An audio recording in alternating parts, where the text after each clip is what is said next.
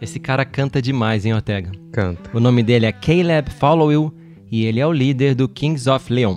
É, hoje o Geon ouviu o oitavo álbum já do Kings of Leon e a gente também escutou o que, que o vocalista e guitarrista da banda tem pra falar. O Caleb geralmente a gente sabe é calado, aquele cara sério, mas dessa vez ele falou bastante até pros padrões dele. Ele falou sobre as vindas ao Brasil, sobre as reflexões desse novo disco e também sobre a dificuldade de ser o homem de frente de uma banda que é uma das maiores bandas de rock da atualidade. Eu sou o Braulio Lawrence. E eu sou o Rodrigo Ortega e esse é o Geon Ouviu, o podcast de música do G1.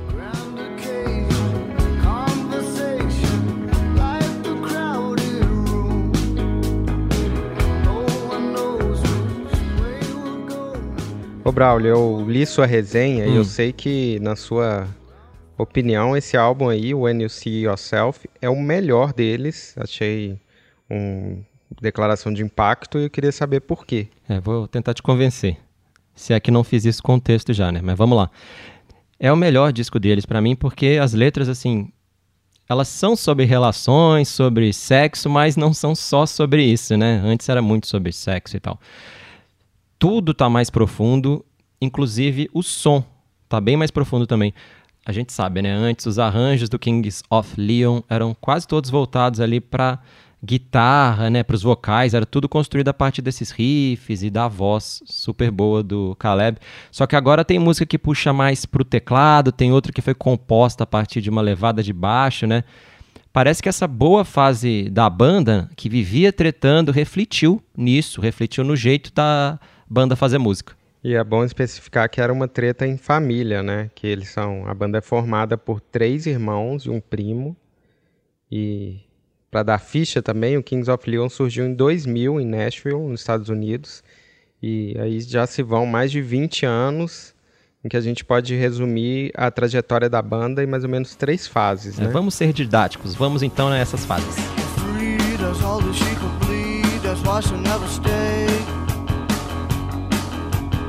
wife, but naked in the night and looking for some play.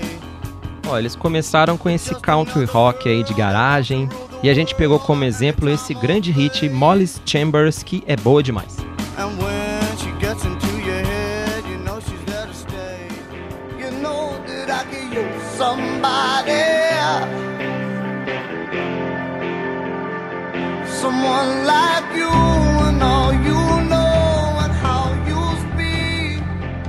Aí em 2008 a banda virou isso aí. E o Somebody é o maior hit do Kings of Leon dessa fase e de qualquer fase já existente deles. Ela representa um rock mais direto, mais rádio FM, até meio Bon Jovi assim, meio rock de festival. É, tem esse coro característico que a gente já ouviu em muito festival, né, Ortega?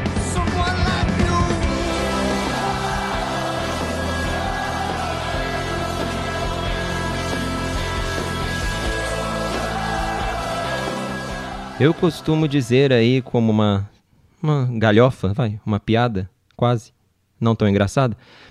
Eu falo que o mais perto que eu chego de gostar de Creed é gostar de Kings of Leon. Eu, eu não tinha ouvido essa galhofa sua, Braulio. Jura? Mas a Juro. gente convive tanto. É. Ah, então não é tão repetido. Pois é. É, eu gostei. Essa fase aí, voltando ao, ao Kings of Leon, durou até o penúltimo álbum, Walls, de 2016. Mas agora temos uma nova Opa. era e ela é mais épica e mais reflexiva. E a gente mostra uma música do novo disco que deixa isso claro, que é 100,000 People.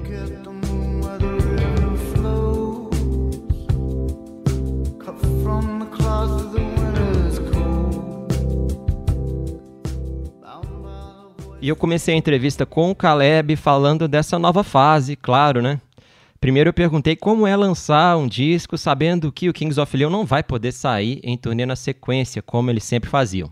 E ele já foi falando que é um pouco estranho e que essa é uma parte do processo com a qual eles já estão acostumados. I feel like even when you're, you know, when, when I'm writing a song or when we're, we're, you know, writing a song, you, you're already starting to visualize what it's going to feel like and look like live. Um, Ele também completou dizendo que sente que quando está escrevendo uma música, ele e a banda eles já começam a visualizar como ela vai ser ao vivo e dessa vez, por causa da pandemia da Covid, eles vão ter mais tempo para pensar nisso.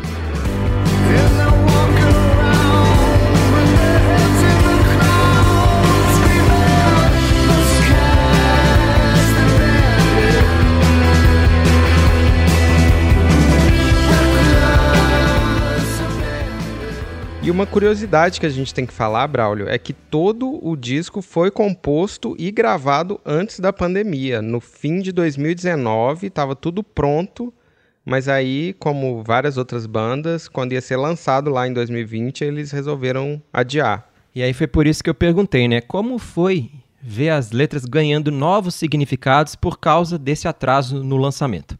You know, I'm I'm I'm very excited that that the lyrics uh, can touch people in a way now uh, differently than they would have if we had released the album before all this. Ele disse que ficou muito empolgado que as letras podem agora impactar as pessoas de um jeito diferente do que se eles tivessem lançado elas antes disso tudo.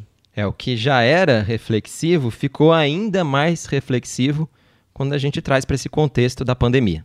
Yeah, reflection. Yeah, I think I think reflection is is something that de- definitely came into play with this album. O Caleb concorda com a gente, o álbum é uma reflexão e essa palavra tem tudo a ver com esse disco. Ele também falou que não existe tanta gente que tem a oportunidade de fazer um álbum, então imagina a oportunidade de fazer oito álbuns, né? E foi por isso que eles resolveram reavaliar a carreira e também pensar como eles poderiam ir além, né? Como eles poderiam também conquistar mais fãs. E aí, a partir dessa olhada para o espelho das palavras dele, ele sente que a banda melhorou, né? Que fez muito bem para a banda. Mas entre várias músicas novas, tem um lado B que foi feito, na verdade, 10 anos atrás e só agora foi incluído em um álbum do Kings of Leon. Ouve aí. Sweet ocean liner, come and anchor down, sea of forgiveness. Essa é uma versão anterior de Supermarket que entrou nesse disco novo em um formato diferente.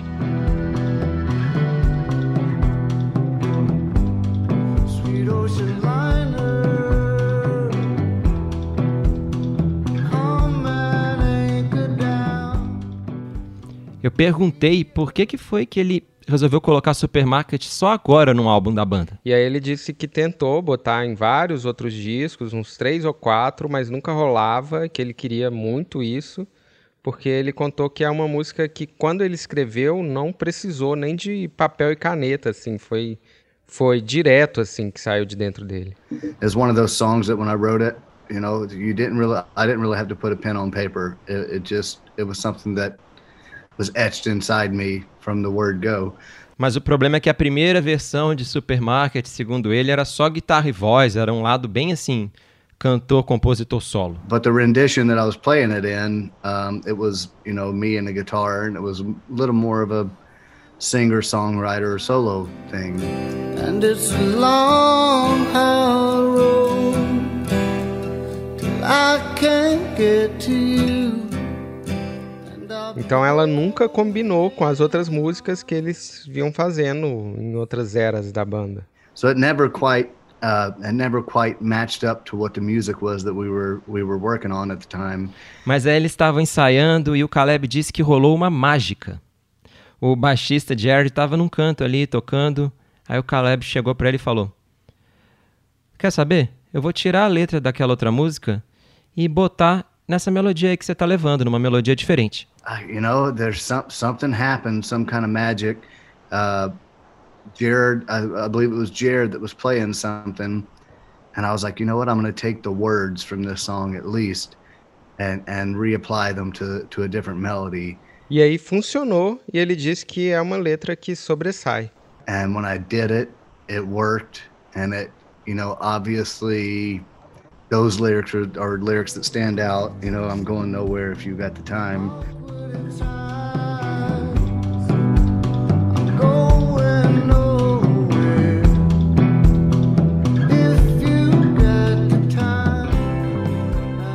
E a partir dessa parte do papo, Ortega, a gente parou de falar do disco novo. É, eu sei que você perguntou sobre as vindas do, da banda ao Brasil, incluindo aquela saudosa em 2005, quando eles tocaram com os Strokes e o Arcade Fire no Team Festival. Você tava lá, né? E eu perguntei o que ele lembrava dessas turnês brasileiras. I have stories I can tell you. I have stories I can't tell you. Um, let's just say I woke up uh, one morning with two tattoos on my chest, and that was all because I was having too much fun in Brazil. So you can't; those, those tattoos are still sitting on my chest. Simpático, né? Ele falou que tem histórias que pode contar e outras que não dá pra falar. Daí ele lembra que teve um dia que ele acordou com duas tatuagens no peito. E isso aconteceu só porque ele estava se divertindo muito no Brasil.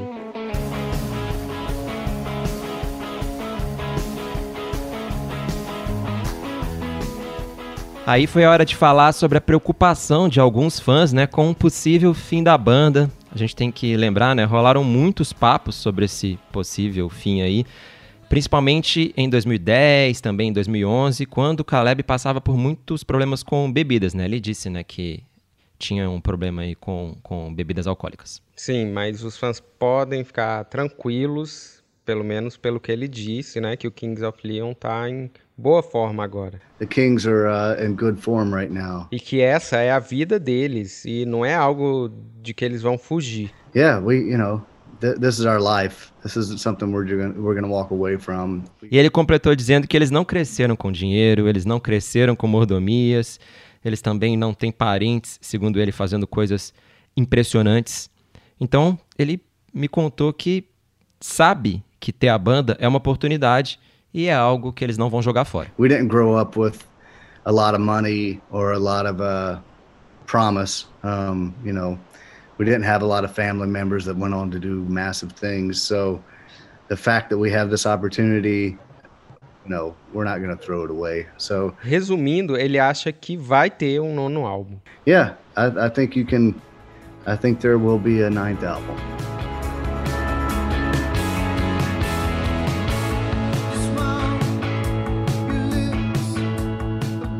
Aí eu fui e puxei um papo sobre fãs, e a gente sabe, né, sabe muito bem que o Kings of Leon tem fãs aí bem diferentes. É, diversidade, né? Tem gente mais velha que gosta das músicas mais românticas, né? Mais lentas.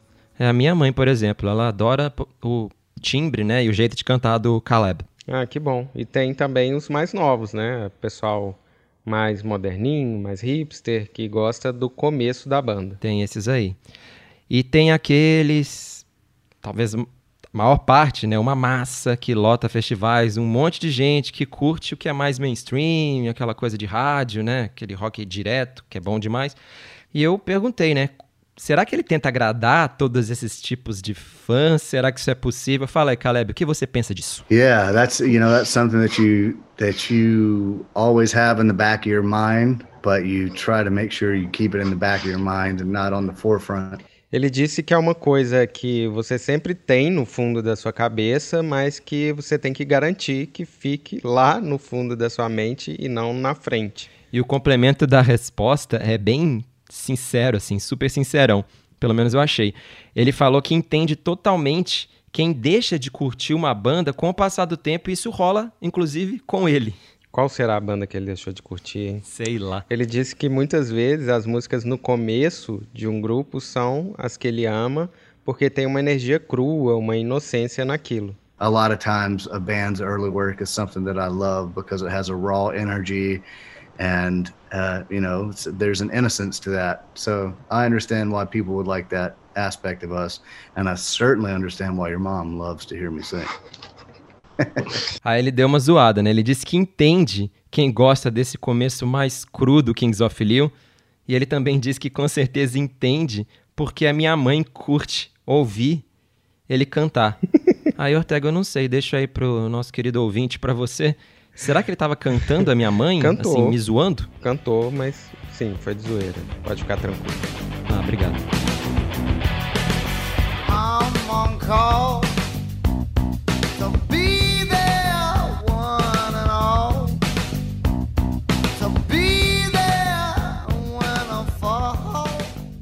E agora, pra fechar, eu perguntei sobre a dificuldade que ele tem de ser um homem de frente numa banda de rock, né? Às vezes a gente pensa nisso, pensa o quê? No Bono ali, falando de política e tudo mais. Só que ele é bem direto, sério. Ele já falou que viu muito filme de cowboy, vê até hoje, né? Desde a infância ele via os cowboys. E você sabe, né? Ele tem esse jeitão meio cowboy aí, bem durão, de falar pouco e tal. É, e daí rolou meio que um desabafo. O Caleb Cowboy disse que o Kings of Leon já saiu em turnê com bandas que têm vocalistas bem falantes, ativistas, mas que esse não é ele. Um, we we've gone on the road with with bands before that, you know, the the front man was happy to kind of be the front man and take a stance and um, and uh, tackle the, you know, what was going on in the world at that time. That's not me. Ele também disse que sofre um pouco com essa pressão, né, com essa responsabilidade, e ele disse que às vezes quem tem um microfone tem que aprender a lidar com isso, porque tem tanta coisa acontecendo no mundo que esperam que você vá lá, pega o microfone e se posicione. You know, the fact that I can pick up a guitar and hammer out some chords and sing a song, you know, I don't feel like I, don't want people to think that that means I went to school to uh, to learn how to be a public speaker and um, tackle the politics of the world. E ele finaliza falando que não é porque ele toca guitarra e canta que ele, só por fazer isso, vai virar um especialista em oratória e política. Ele diz que sempre foi e sempre vai ser mais um cara que ouve mais do que fala. É, ele não é um mestre da oratória, mas a entrevista foi legal, o papo foi franco, né? Ele tava de bom humor. Mas independentemente de ser um exímio orador ou não, o cara canta bem demais, vai.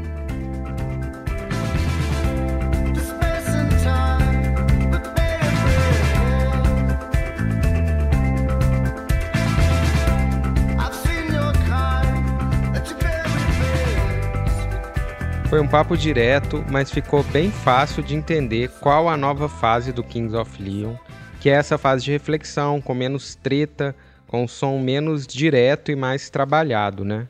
E a gente, ao som de Kings of Leon, se despede. Se você quiser ouvir mais histórias sobre rock ou, claro, sobre outros estilos, é só seguir o João Ouviu.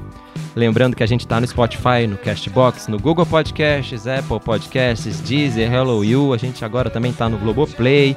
Claro, você também pode ouvir todos os nossos podcasts no G1. A edição desse programa e de outros é do Thiago Cazu. E pode ficar tranquilo que a gente volta na semana que vem. Até mais. Tchau.